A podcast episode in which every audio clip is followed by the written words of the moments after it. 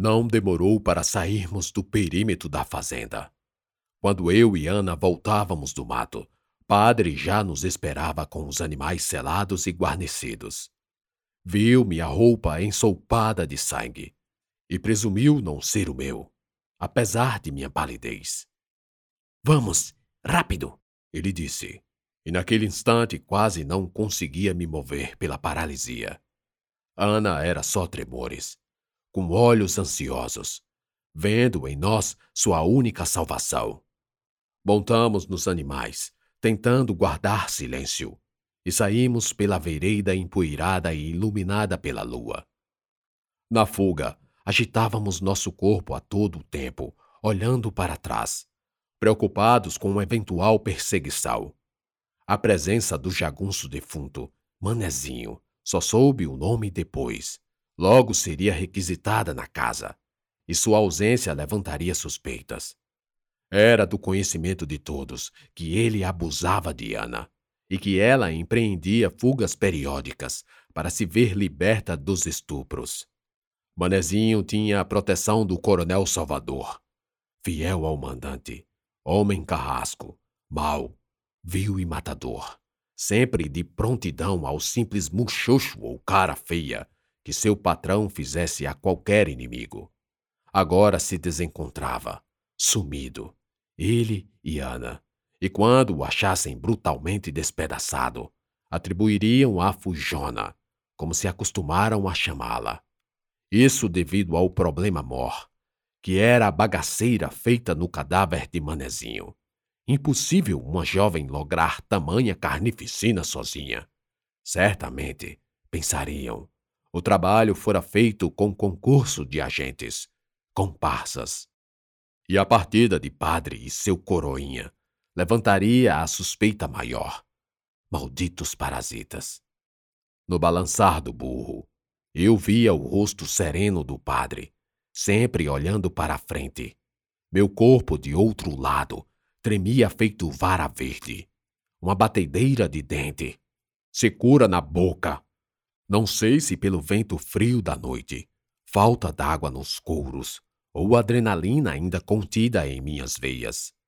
Quis chorar, com medo, com arrependimento, lembrando da mancha de sangue seguida da reminiscência da cara esfarelada do jagunço. Será que Deus vai me perdoar? Pensei com profunda consternação sobre o pecado de se matar alguém. Comecei a ter pena do morto, nutrindo o sentimento de autopunição, remorso, tristeza, vontade de se entregar, confessar meu crime. Talvez se eu sofresse pelo pecado com a punição, Talvez assim eu pudesse morrer e ir para o céu. Mas aí resolvi afastar a espada da justiça, justificando-se. Ele mereceu. Estuprou uma mulher. Era malvado. Pecador era ele, não eu. E logo me imaginava ao lado de Deus, sendo seu instrumento aqui na terra. Permutava a tristeza pela justificativa, e depois esta por aquela e após mudava de ideia. E assim me faltava o ar pela ansiedade galopando no meu peito.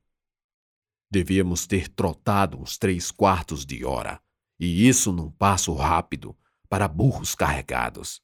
Agoniei-me ainda mais.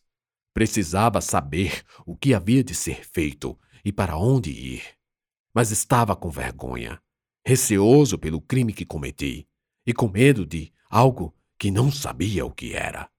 Mesmo assim, perguntei: Para onde vamos? Não sei. Não sei ainda. Só espero que não cruzemos com o coronel. Tive a impressão de que sua voz tremia. Seria medo também. Mas aí ele me olhou vivo, eufórico e sorrindo, ao fim dizendo: Estou orgulhoso de você, Paulo. Fiquei atônito com a reação dele. Fazia tempo que não via os olhos de Padre Honório, tão vivos e cintilantes. A última vez fora quando aprendi a ler e escrever minhas primeiras palavras. Ele estava orgulhoso. Realmente estava. E mais, o sucesso já era esperado, tanto que, com o pé na estrada. Eu então percebia que ele reservara três animais, havendo de se concluir que só com meu êxito seria necessária aquela quantidade de mulas. Então revi meu empreendimento no mato por outro ângulo. Bravura. Mexeu comigo como algo novo e prazeroso. Não que o ato de matar me enchesse de gozo. Ali o júbilo estava na escolha de acudir Ana, ou pelo menos vingá-la. Senti-me vivo, senti-me aceso, também eufórico, e não queria imaginar que aquele contentamento poderia durar tão pouco tempo, até sermos pegos, se fosse da escolha de nosso destino. Admirei Padre Honório mais que nunca. Ele voltava a olhar para a frente, e eu o venerava, gravando a gravura de sua imagem de perfil.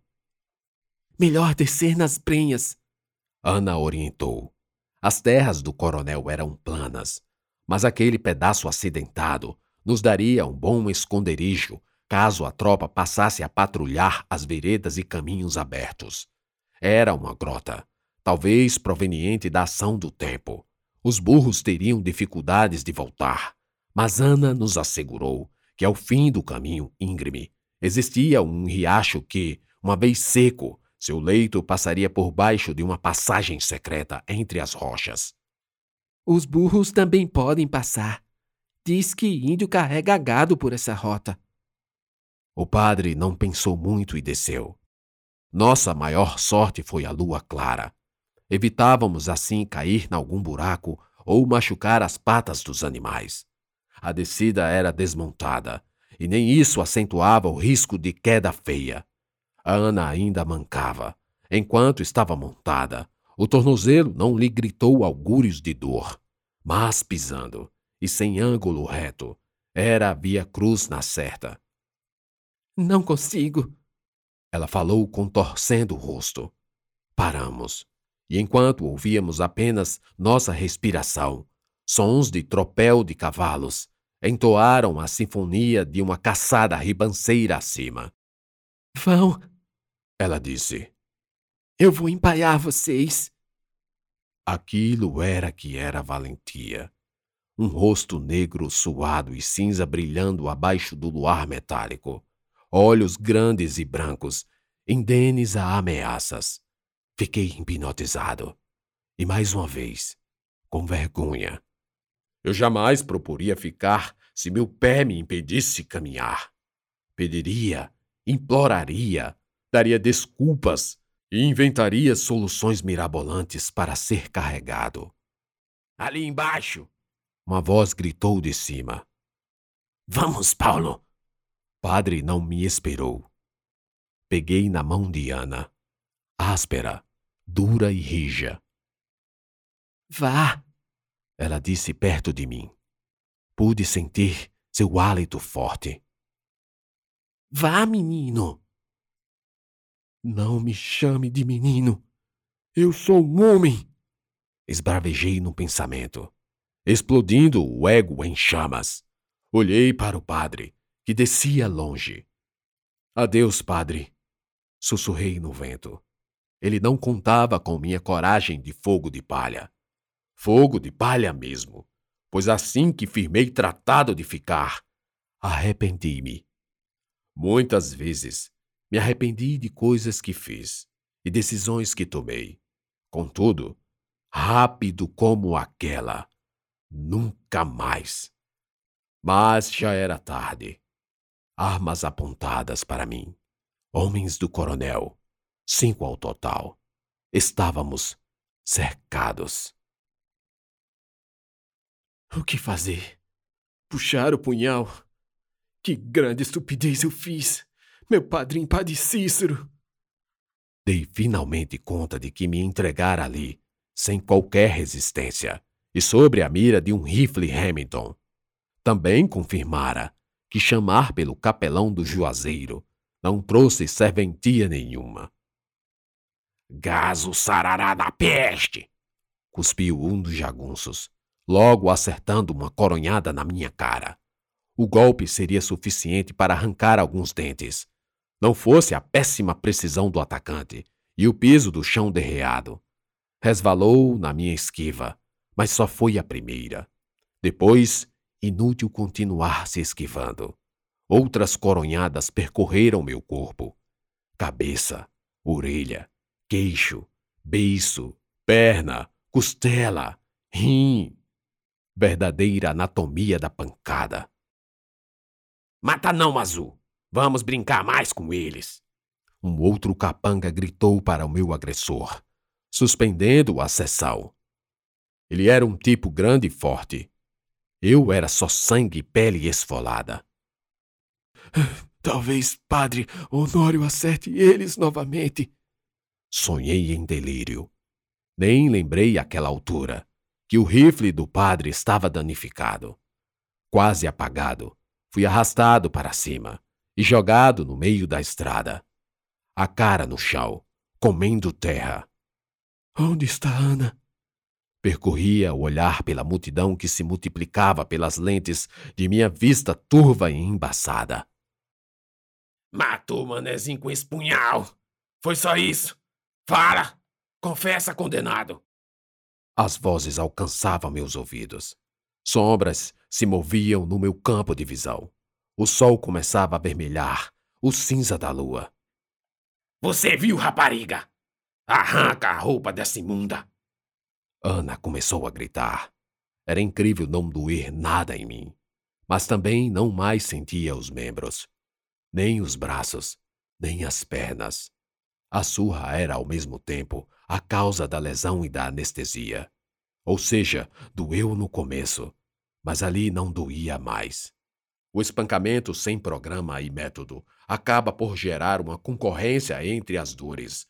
Dói em vários lugares e ao mesmo tempo em nenhum. Por favor, pelo amor de Deus! Ela implorava. Ouvi o som de rasgo de pano e tecido. Vai começar, pensei. Eu não queria olhar, mas os suplícios me atraíram como um imã. Os gritos de Ana se revezaram com risadas e assovios dos jagunços, que ora me espancavam, ora jogavam pulhas adornadas com perdigotos. Vão estuprá-la? Pensei e comecei a rezar.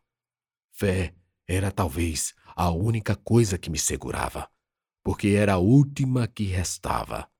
Pedi primeiro que nos salvasse, depois que um mal súbito levasse Ana e a poupasse daquela violência.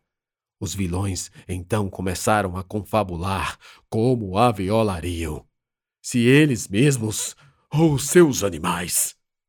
Um então a puxou para perto do cavalo que montava. Vamos ver se essa imunda aguenta meio metro. Ele falou, e foi seguido de gargalhadas. De todos, um, que parecia ser o mais novo, não quis participar daquela orgia macabra. Ele correu para as nossas coisas, na intenção de bilhar, se acocorando para pegar minha maleta. Eu continuava deitado, vendo Ana sendo arrastada e levada para baixo do alazão. Ela esperneava, dava coices. Aí vi que minha reza não surtia efeito. Repetia: Por favor, por favor, por favor! E nada. Sussurrei pelos beiços inchados. Meu bom Jesus, pela misericórdia de Nossa Senhora, onde o Senhor está que não vê isso? Peste! Praguejei em pensamento, antes mesmo de dizer Amém. Foi então que reparei o meliante acocorado, que revirava minhas coisas, abrindo a mala e puxando meu livro. Atentei. Ele abriu e viu. Viu o que todos veem assim que o abrem. Estufou os olhos e escancarou a boca. E como se levasse um choque, como se o livro se tornasse brasa viva, largou-o no chão. Meus dentes e língua ainda estavam no lugar, o que me deu a brilhante ideia. Então, com força para aguentar a dor na boca pela dicção entre as feridas, falei imponente. Ei, vocês! Eles pararam, um a um, e Ana também parou. Meu chamado se assemelhava a um desafio. Daí todos eram olhos em mim. Eu me erguia. Primeiro, fiquei de joelhos e cuspi sangue e terra. Depois, flexionei um deles. Apoiei o braço no chão e, num só alavanco, pus-me de pé. Bambo. Uma vertigem quase me leva ao chão novamente, mas segurei na base. Rosto encarniçado. Daria tudo para ver no espelho minha cara revirada ao avesso. Sorri e senti o inchaço nas maçãs. Ah, era tudo que eu queria. Olhei para o pavoroso jagunço, que via o cartaz de Les Mystères de la Franc-Maçonnerie. Ele é maçona! O matuto soltou, e os outros abriram os ouvidos ainda mais. Mostrei os dentes sanguinolentos, numa risada de confirmação. Agora sim, sou um saltimbanco de vergonha. Imaginei ao iniciar a atuação. Eu, o cramulhão em carne, filho do coxo! Comecei com uma voz gutural e com um repertório chifrim de blasfêmias. Eu, neto do Satanás, amigo do Barrabás, sou nascido das profundezas do inferno, em brasas, e inimigo do seu padim. Eu, espírito maligno e demo das regiões, eu sou o agós de Jesus do sertão, o Monfino, bandido, maldito, safado, o excomungado padrinho Cícero Rô, Rô. E na hora eu falei tantos nomes que esqueci que era Romualdo ou Romão, terminando por, na ocasião, latir interjeições obscenas e continuando. E se, pelo poder de Beuzebu, não for verdade o que eu digo, que o falso santo, pulga de picadeiro, me finde agora com um raio do além. Amém! Cruz de cabeça para baixo. Pape Satã, Alep! Pape Satã, Alep!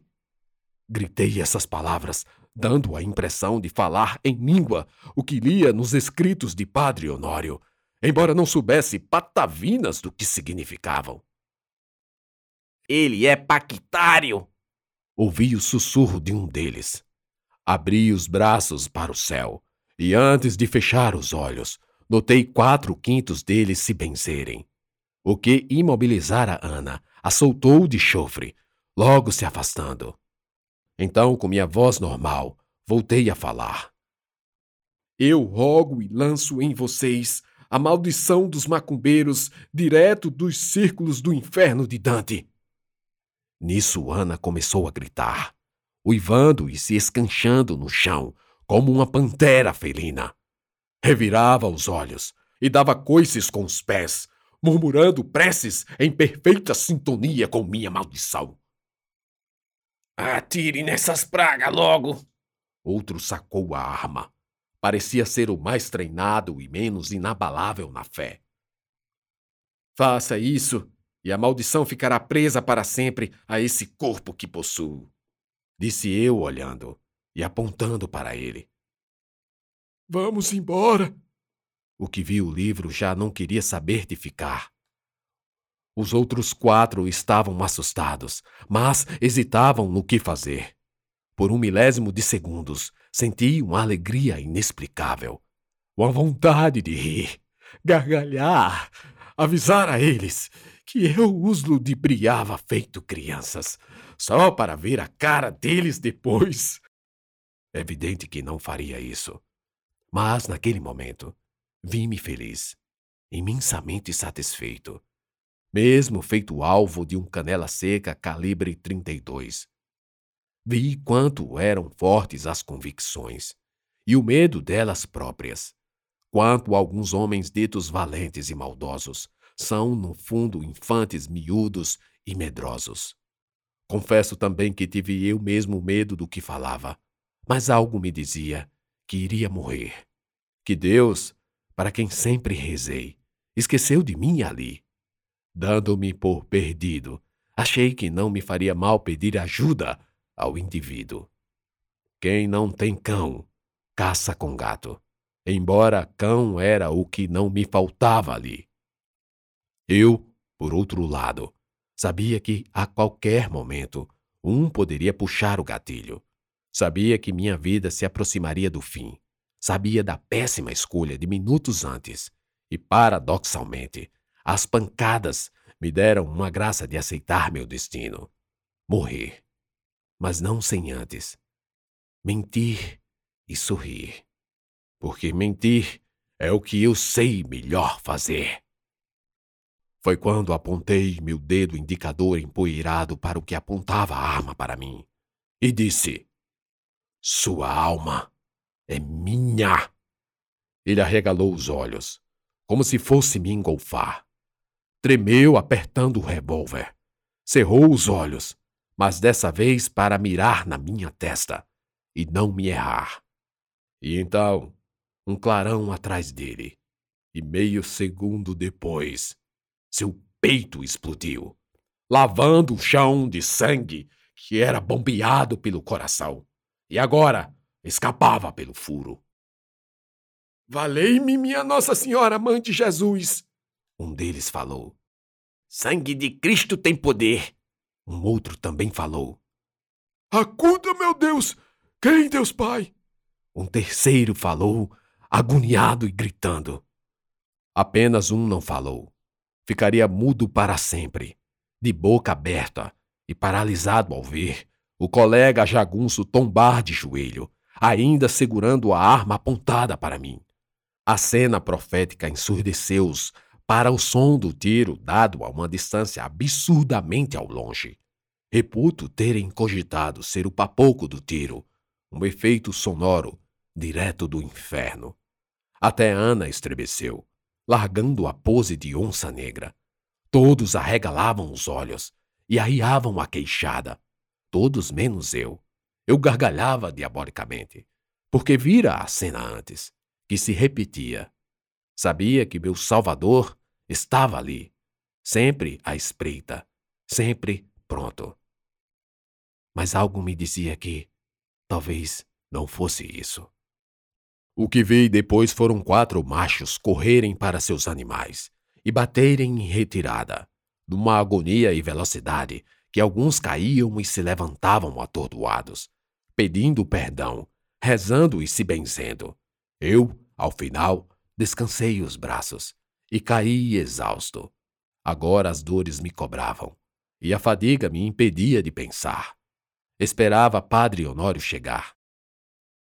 Paulo, quem são eles? Ana me chamou, trazendo mais sujeitos para a oração interrogativa. Eles. Eu inclinei a cabeça e vi um mundaréu de homens armados. Eram bem uns dez, saindo por tudo que era canto. Faltava sair debaixo do chão. Minha conjuração de bruxo parecia ter dado resultado. Bah! Mas que barbaridade de tiro, tchê! Disse um deles, num sotaque estranhíssimo, enquanto cutucava o corpo do jagunço com um rifle equipado com uma mira telescópica. Tu e tua tina, de onde vem? Um outro perguntou a mim, no mesmo sotaque. Viemos da Bahia. E quem são vocês? Perguntei. Eles se entreolharam talvez ponderando se poderiam falar. Então o líder se convenceu de que era inevitável e disse: Primeira divisão revolucionária. Soldados da coluna Prestes. Ah, mas tu não precisa ter medo. Tu não é pica-pau. Ou vai dizer que é? Eu não sabia o que era divisão. Não sabia o que era revolucionária. Não sabia o que era coluna Prestes. Mas sabia que aqueles ali não eram os jagunços de Coronel Salvador. E do mesmo modo sabia que minha vida não teria um fim ali. Restava saber quem ouviu minhas orações.